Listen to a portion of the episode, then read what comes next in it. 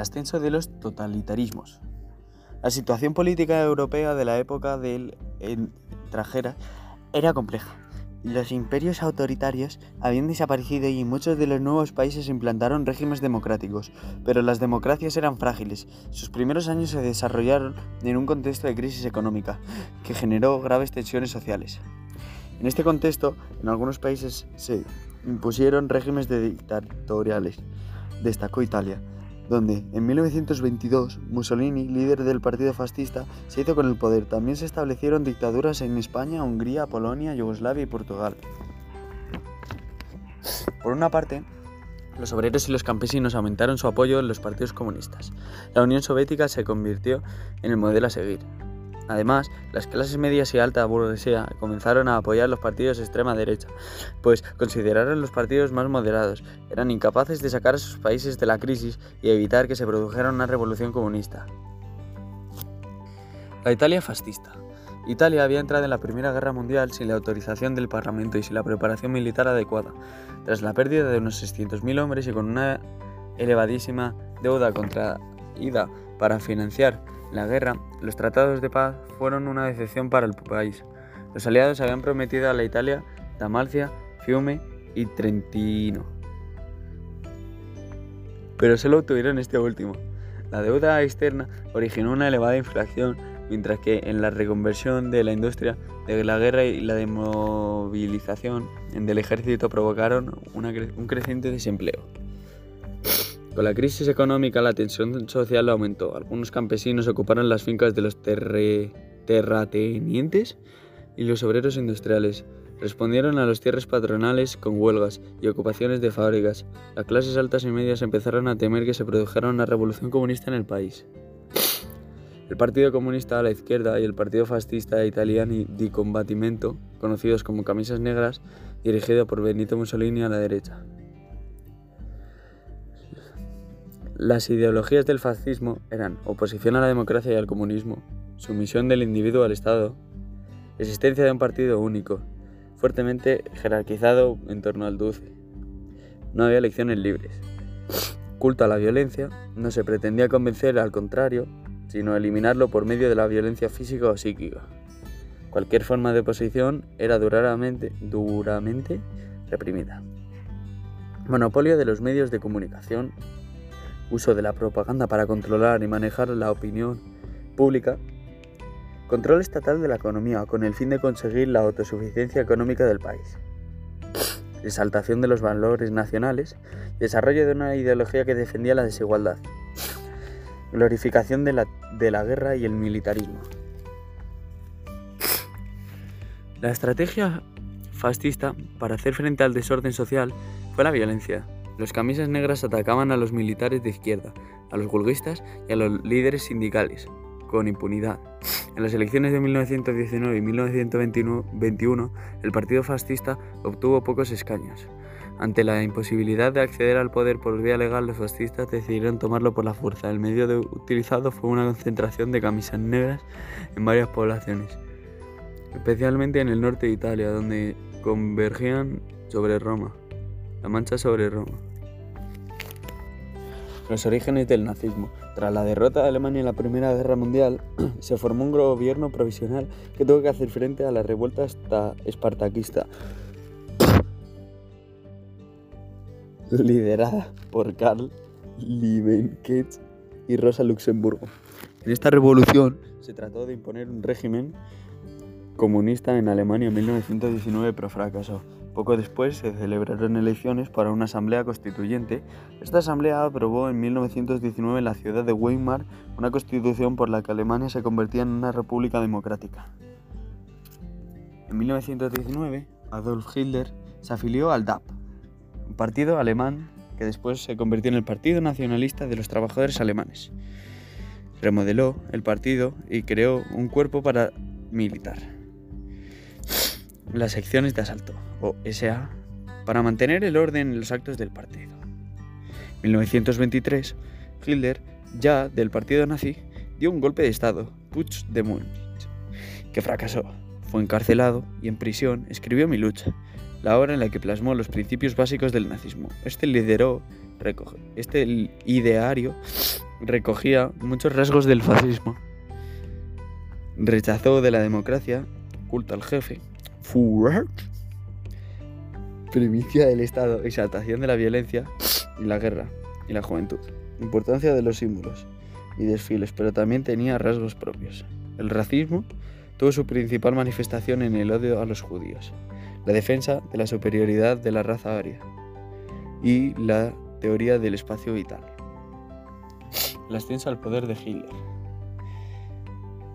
La difícil situación económica de Alemania en los años 20 aumentó la tensión social. Para pagar las reparaciones de guerra, el gobierno tuvo que emitir gran cantidad de moneda, llamada Power Mingler Varder Sopetangrap Teloper von Enger Fitting Muertense Professional Network Home Edition Plus 2000.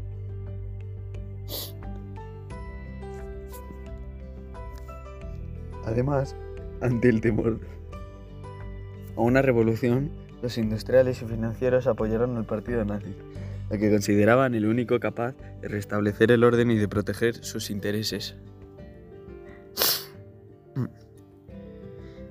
En las elecciones de noviembre de 1932, los socialistas y los nazis fueron los partidos más votados, pero ninguno logró la mayoría absoluta y por lo tanto no pudo tomar forma el gobierno en solitario. Tuvo que tomar a nombre de Power Mingler Varder Sopetangrad de lo Perfume que en el Engel Fitin Muerte se profesional en el World Medito en Plus 2001. Hindenburg presionado por los hombres de negocios y por los grupos más conservadores de Alemania, nombró canciller a Hitler en enero de 1933.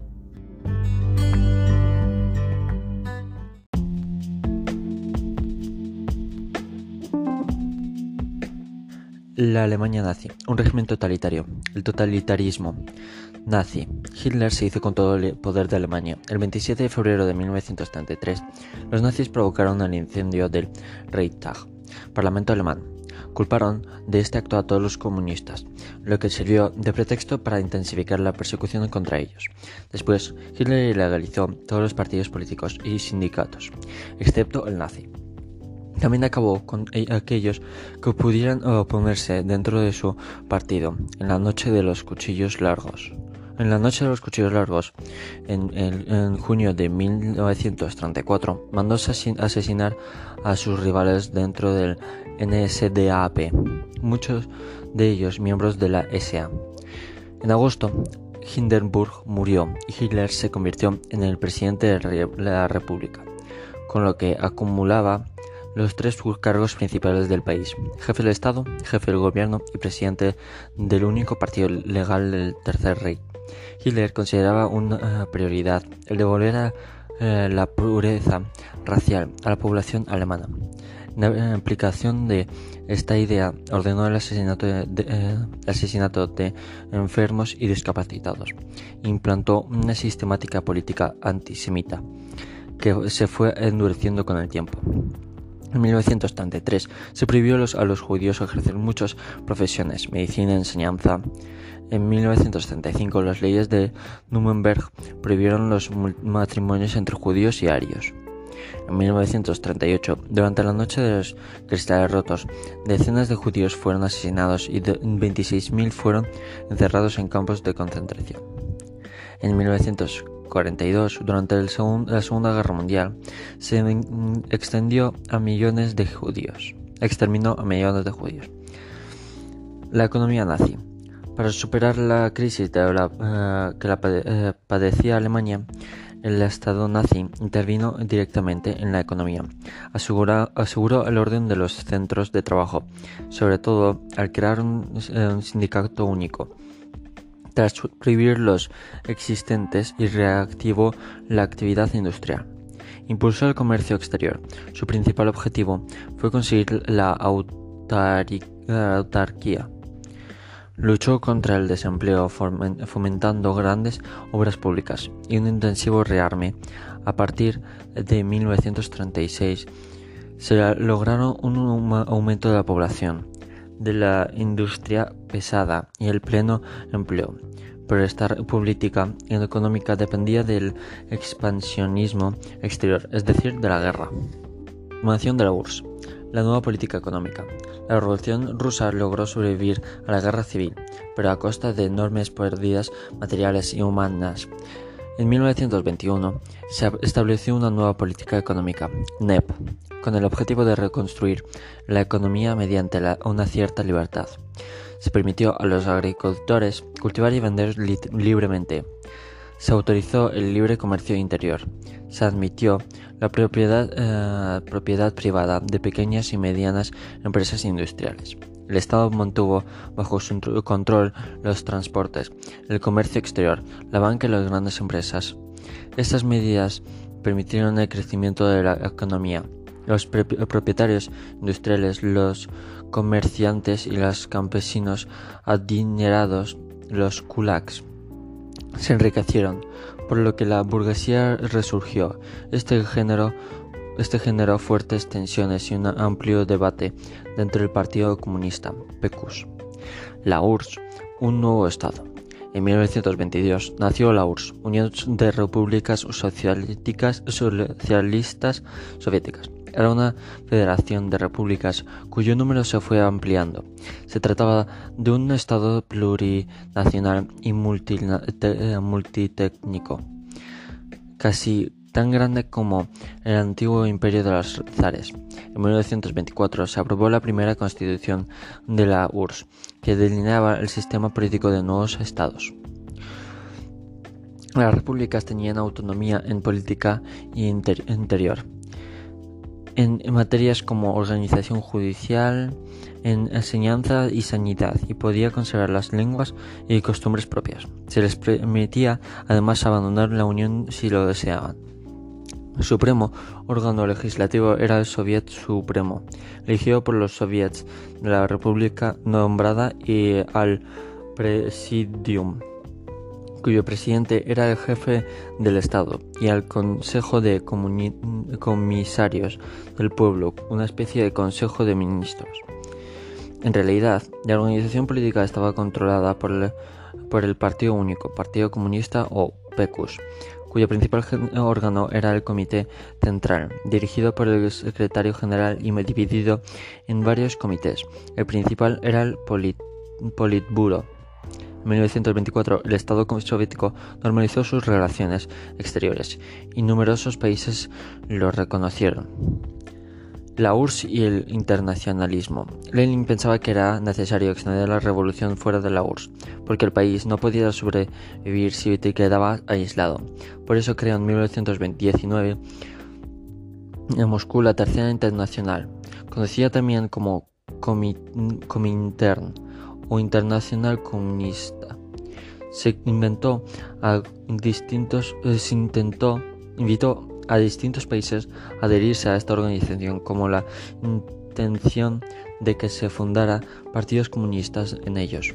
La mayoría de los partidos comunistas surgieron por escisiones de los partidos socialistas. Estos partidos surgieron en modelo de PQs, una organización muy centralizada y poco democrática, en que las críticas eran consideradas disidencias y se reprimían con enorme dureza. La dictadura de Stalin. El ascenso de Stalin. Tras la muerte de Lenin en 1924, la dirección del partido y del Estado pasó a ser ejercida por un grupo de dirigentes, Stalin, Trotsky, Kamenev, eh, Zinoviev. Por los enfrentamientos entre ellos eran continuos, pues tenían puntos de vista muy distintos. Paulatinamente fue imponiéndose Stalin, que había sido nombrado secretario general del PQS en 1922. Stalin defendía que había que abandonar la idea de, la revolución mundial por la del socialismo en un solo país. Es decir, había que concentrar todos los esfuerzos en consolidar y fortalecer la revolución en la URSS. A partir de, este momento, la tercera se convirtió en un organismo al servicio de los intereses soviéticos. Una dictadura totalitaria. En 1929, Stalin acaparó todos los poderes e instauró una dictadura personal usando cuatro medios. El culto a la personalidad. Mediante la propaganda se ensalzaba la imagen de Stalin como gran benefactor y padre del pueblo. Simultáneamente se eliminó cualquier rasgo positivo de sus enemigos. Refuerzo del poder del Partido Comunista. Si se quería participar en la vida política a través de los soviets era necesario pertenecer al PECUS, ya que, era, eh, ya que este imponía las candidaturas. Así los soviets dejarán de ser asambleas libres y populares. El terror se ejercía para acallar cualquier oposición. El instrumento utilizado fue el NKVD, Policía Política, pero también colaboró una eh, gran parte de la eh, población que delataba supuestos contrarrevolucionarios. Las purgas, las purgas depuraciones más intensas se desarrollaron entre 1933 y 1939. Fueron célebres los procesos de Moscú, en los que se condenó a antiguos dirigentes del partido a los que se forzó a confesar múltiples crímenes. Además, miles de personas fueron enviadas a campos de concentración, gulags, gulags, la mayoría en Siberia, donde fueron sometidos a trabajos forzados el control de la cultura. El PECUS determinó que el arte debía servir como propaganda del partido. Se estableció en una única tendencia oficial, el realismo socialista, que ensalzaba la revolución, sus líderes y los grupos considerados la base de la revolución, como obreros y campesinos. Una economía planificada. A partir de 1929, Stalin promovió la idea de que el Estado debía planificar la economía. Se creó el Gosplan, un, un organismo encargado del diseño y preparación de los planes económicos. Cada plan duraba cinco años, por lo que se conocen como planes quinquenales. En ellos se fijaban los objetivos económicos que debía conseguir la URSS los recursos para lograrlo. Su finalidad era que la Unión Soviética alcanzara el desarrollo industrial y que fuera autosuficiente desde el punto de vista agrícola y militar. Todas las actividades económicas, industrial, agrícola, agricultura, comercio, quedaron bajo el control del Estado y la propiedad privada desapareció. La colectividad agraria. El primer plan quinquenal estableció la eh, colectividad de la tierra. Las propiedades deben, eh, debían renunciar a la propiedad de sus tierras, que pasarían a ser, eh, de la colectividad. Los kulaks, campesinos adinerados que habían ah, prosperado bajo la NEP, se resistieron, a eh, sufrieron una dura represión. Esto sumió en el terror de los campesinos, lo que se tradujo en, un descenso de la productividad agrícola y ganadera. La producción nunca creció al ritmo previsto por los, por los planes quinquenales y la población sufrió escasez y hambre. Hubo dos tipos de explotación colectivas. Los coljoneses, eh, grandes granjas que funcionaban en régimen de, cooperativa. cooperativa. Los sovjones, sovjoses, granjas estatales que utilizaban, eh, utilizaban, mano de obra asalariada, al igual que en los coljoses, en ellos se eh, potenció el uso de la maquinaria y la aplicación de técnicas agrícolas avanzadas. Desarrollo industrial. La política económica dio prioridad a la industrial pesada y producción de energía. El carbón, el petróleo y la electricidad duplicaron su producción. Se incentivó la producción mediante diversos métodos y en este aspecto la propaganda desempeñó un papel importante. Se alentó el trabajo en días de descanso y el máximo rendimiento individual mediante el sacrificio desinteresado de los obreros.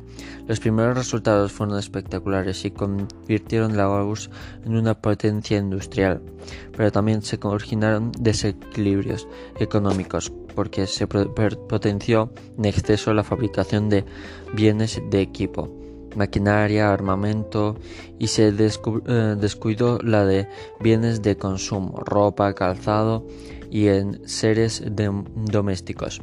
Por ello la población padeció de gran escasez de algunos productos básicos.